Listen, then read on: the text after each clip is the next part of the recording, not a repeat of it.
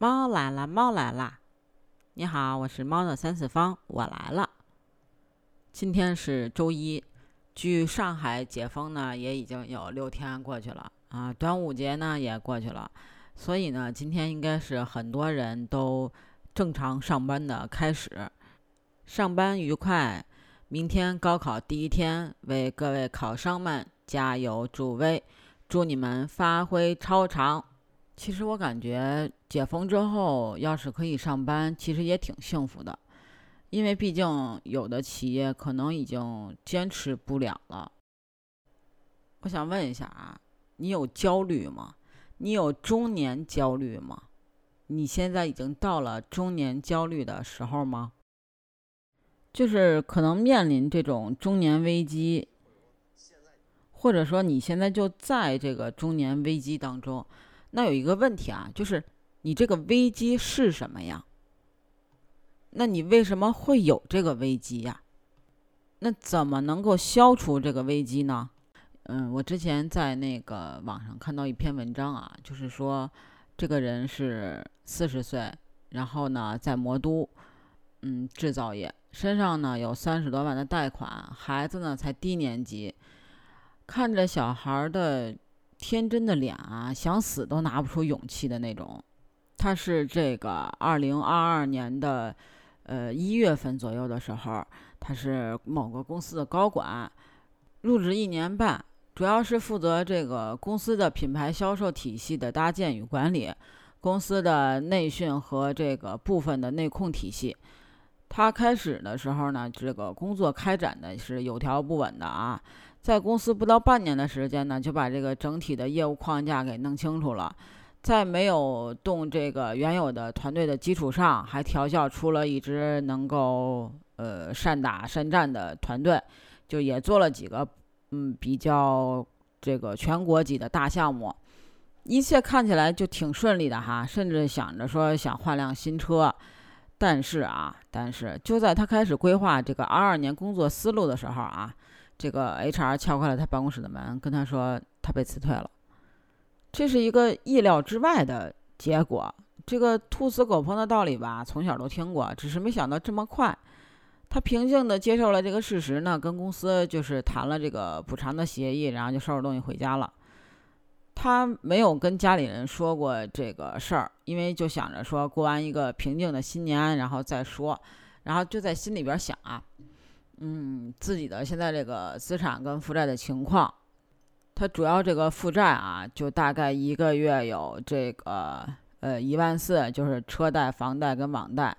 保姆呢大概是两千三一个月，收入呢就是有一个房在出租收呃收租子的这种的话是三千五，前期呢有一个固定的投资大概是三千一个月，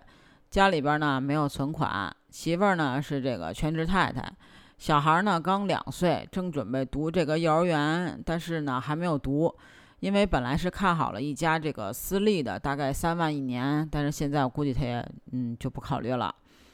其实大家都知道，就是一般这个在这个人才市场上啊，就是年龄太大，虽然有经验，但是很多老板都愿意选那种年轻有冲劲儿的人。最重要的是呢，就是他们更便宜、更好用，没成家呢就能够一直加班，工资呢要求也不高，所以呢他投了很多个简历啊，也托这个猎头朋友问了，但是也都没有说合适的工作，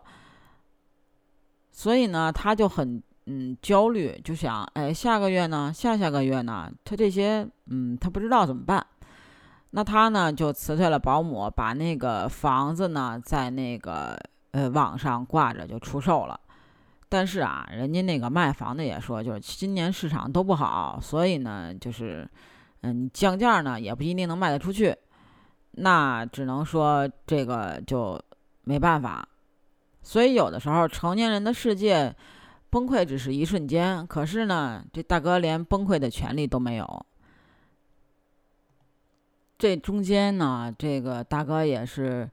嗯，求职了很多次，面试了很多次，然后呢，就让自己对自己产生了怀疑，就觉得过去的那些所谓的成功啊和经验呀，是否真的能在这个时代的浪潮之下有一些小小的波澜，但是呢，他这个念头还没在自己脑子里扎下去。嗯，因为他毕竟还有家庭